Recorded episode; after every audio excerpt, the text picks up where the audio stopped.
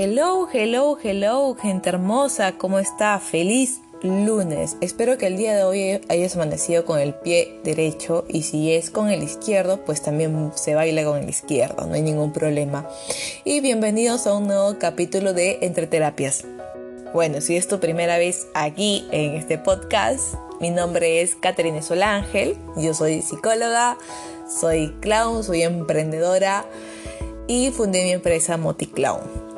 Bueno, el día de hoy vamos a hablar de un tema que fue el primer tema que me escribieron que querían escuchar, cuál era mi punto de opinión y querían saber cómo superar todo esto. Entonces el día de hoy vamos a hablar de rupturas amorosas e infidelidad.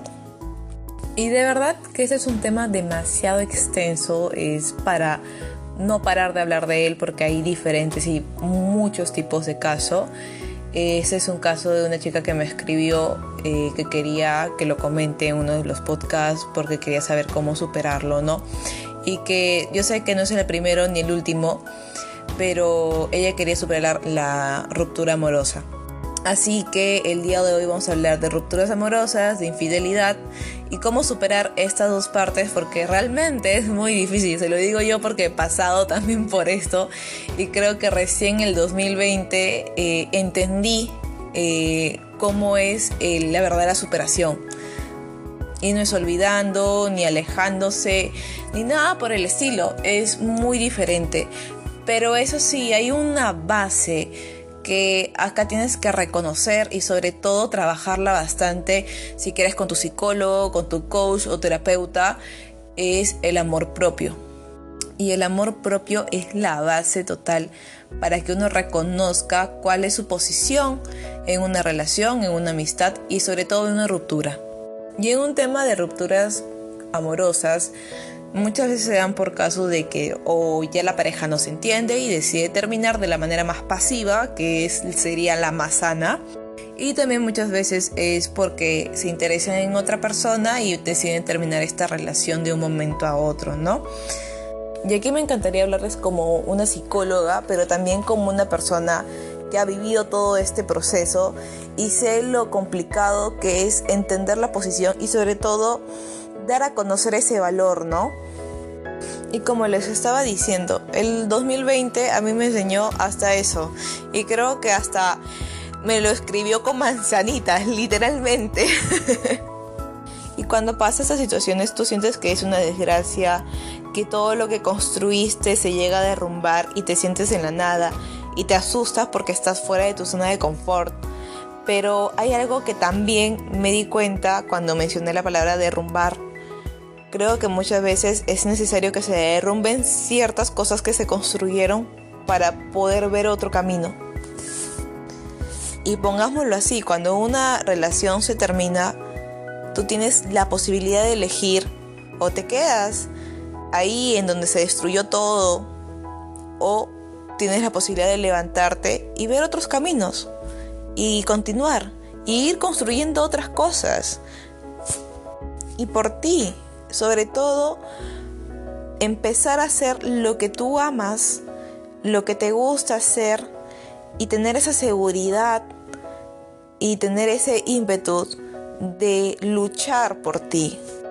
Porque acá ya no significa que tú luches por otra persona o luches por ese proyecto que trabajaste con esa persona, porque hay muchas personas que proyectaban casarse y no lo hicieron, otras que proyectaban mudarse juntos y no lo hicieron, otros proyectos mucho más grandes y no lo hicieron porque pasaron ciertas circunstancias y por alguna razón tuvieron que derrumbarse.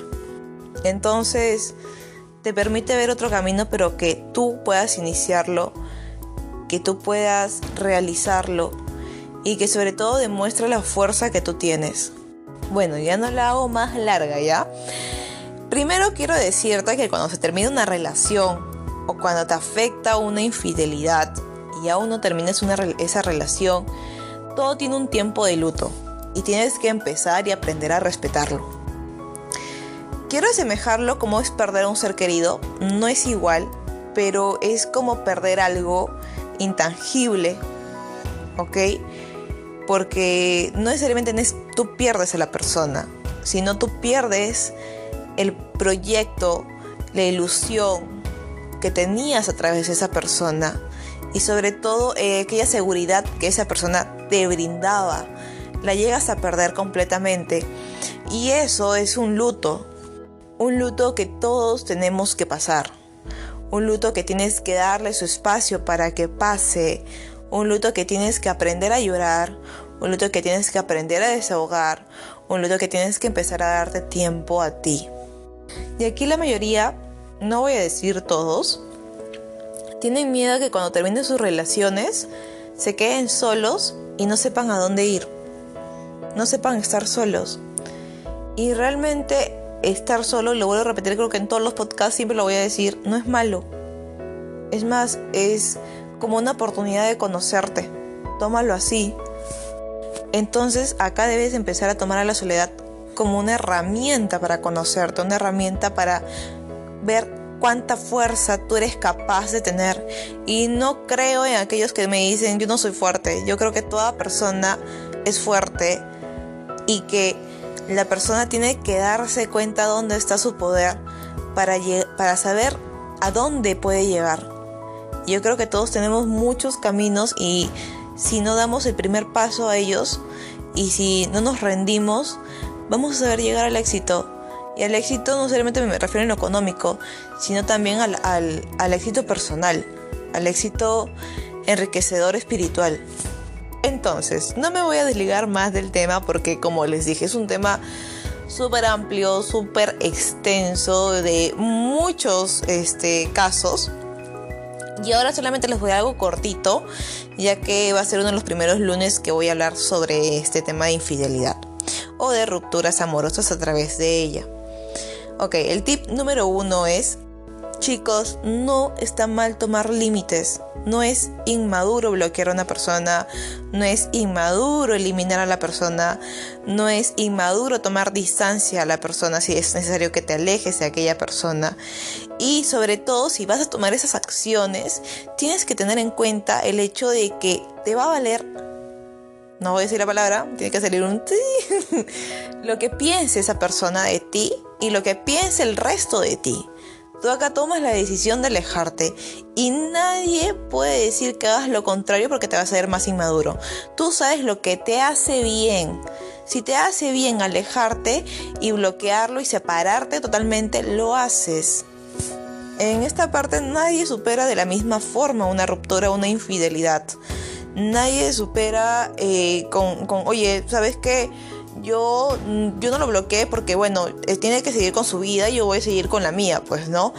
Pero si a ti te incomoda tenerlo en tus redes, si te incomoda que aún él te llame, te busque o que esté pendiente de ti, si tú sientes que es necesario porque te está afectando emocionalmente y sabes que no puedes lidiar con ello y sabes que eres más fuerte cuando lo tienes lejos, pues adelante, toma esa decisión como vuelvo a decirte, tiene que valerte el hecho de que dirán otras personas de ti. Tú estás segura que te hace bien eso. Así que adelante. Ahora, cuando tomas esta decisión, por si acaso no estés agregando, bloqueándolo, agregando, bloqueándolo, lo bloqueas, te tomas un tiempo, aceptas su soledad, vuelves a trabajar en tu soledad, te conoces a ti misma, miras otros proyectos, comienzas a estudiar otras cosas, comienzas a tener otros proyectos para ti y vas a ver cómo vas creciendo más y más hasta que sea el día que en alguna casualidad puedas verlo y sientas que ya pasó. Y sobre todo, acá hay algo esencial y que también yo aprendí así a golpes y a pesar que suena absurdo, uno tiene que aprender a despedirse con amor. Me costó aprender porque cuando una persona está lastimada, es complicado despedirse con amor porque te lastimó. Pero si lo ponemos en práctica, el despedir a la persona con amor, decirle que le vaya bien en su vida, porque tú vas a continuar bien con tu vida, hay puertas que se te van a aperturar. Créame, las hay. Y sobre todo si eres insistente en esto, en un momento te vas a dar cuenta de que ya pasó. No hay ningún odio, no hay ningún rencor y que te está yendo muy bien. Y sobre todo cuando despides con este amor, te das la seguridad de que tú sí supiste amar, supiste querer de la mejor forma que tú aprendiste a hacerlo. Entonces vas a estar convencida y segura de que el camino es correcto. 2. no tomes el derecho de pensar por el ajeno. Yo lo digo así porque cada vez que hay una ruptura amorosa, literalmente sentimos que lo que haga esa persona o lo que no haga esa persona, vamos a involucrarnos sentimentalmente y nos vamos a afectar. Es como colocarnos siempre en la víctima. Él está ahí al frente mío, simplemente para fastidiarme, o porque no me olvida, o porque siente culpa, o él me quiere tener de nuevo con, e, con, conmigo, o ella me quiere seducir nuevamente, ella me busca aún. No tomen esas decisiones, no tomen el sentirse víctimas de la otra persona que aún sigue en esas redes. Tomen conciencia de su persona, de su soledad, de ustedes, su independencia.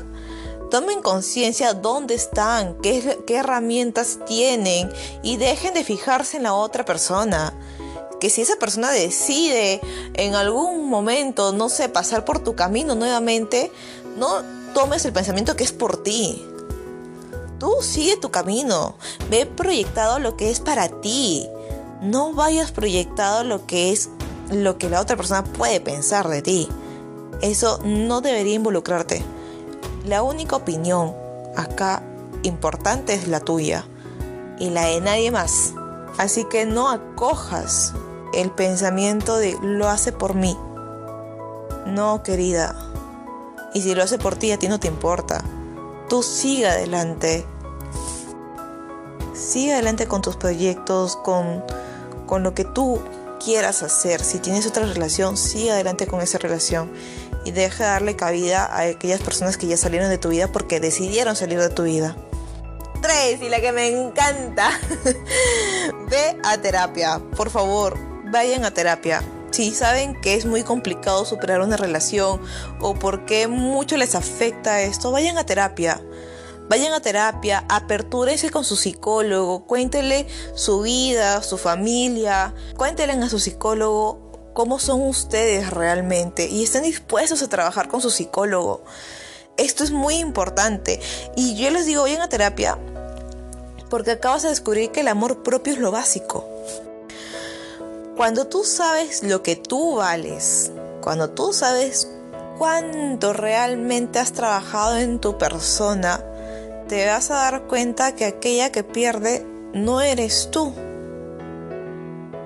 Tú eres aquella persona que tiene la capacidad de ver otros caminos, que tiene las herramientas y que no le falta ninguna pierna y que está completa para continuar. Y esto, si aún no te crees capaz de avanzar, tienes que trabajarlo con tu psicólogo, tienes que trabajarlo con tu terapeuta o coach. Tienes que decir, oye, quiero empezar a trabajar mi amor propio, mis pensamientos, mi seguridad conmigo. Y eso necesito. Y creo que muchos lo necesitamos. Y cuando te involucres contigo mismo, no hay un llegaste a, a todos los niveles. Es un compromiso de toda la vida, porque siempre hay algo nuevo que descubrir. Pero vamos iniciando con aquella seguridad que te da el amor propio.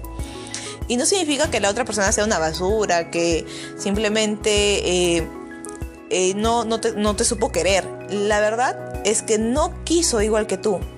Y tú mereces una, una persona que te quiera igual que tú quieres. Nadie merece un mal amor, nadie merece sufrir una decepción. Nadie merece tener las cosas no claras. Todos necesitamos claridad. Yo creo que estamos lidiando momentos tan, tan difíciles que nos hace falta esa claridad. Y si la persona que te acompaña no te la está dando, ese no es el camino correcto. El camino correcto es contigo. El camino correcto es que aprendas a darte ese valor y que entiendas que aquella persona que perdió no eres tú. Tú tienes la capacidad de continuar como te vuelvo a repetir. Siempre digo esta frase en mis consejos, a veces hasta mis pacientes, a veces hasta mis propios amigos y les pregunto, ¿cuántos años te conoces tú? Y me dicen su edad. Por ejemplo, yo 26. ¿Cuántos años tienes con esta persona? 2, 3, 4, 5, 6, 7 años, hasta 10 años. Si pudiéramos entregarle peso a los años, ¿cuál de los dos pesa más? ¿Por quién darías más la vida? Y es acá donde ellos responden, por los 26. Entonces ahí está la respuesta. Lo importante cuando terminas una relación eres tú. Y si sabes que esa persona es tóxica, te está lastimando, que no te considera, que simplemente eh, te toma a la ligera y no te da ese valor que tú sientes que necesitas, ¿ok?